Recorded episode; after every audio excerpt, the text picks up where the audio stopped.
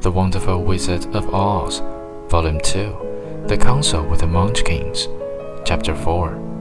But the little woman evidently expected her to answer, so Dorothy said with hesitation, You are very kind, but there must be some mistake. I have not killed anything. Your house did, anyway, replied the little old woman with a laugh. And that is the same thing, see? she continued, pointing to the corner of the house.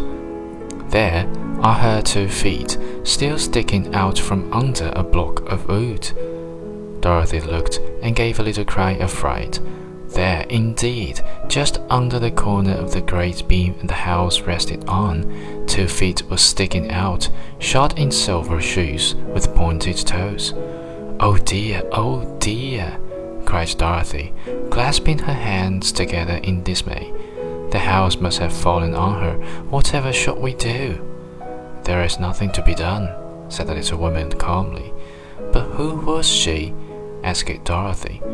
She was the wicked witch of the East, as I said, answered the little woman. She has held all the Munchkins in bondage for many years, making them slave for her night and day and they are all set free and all grateful to you for the favor.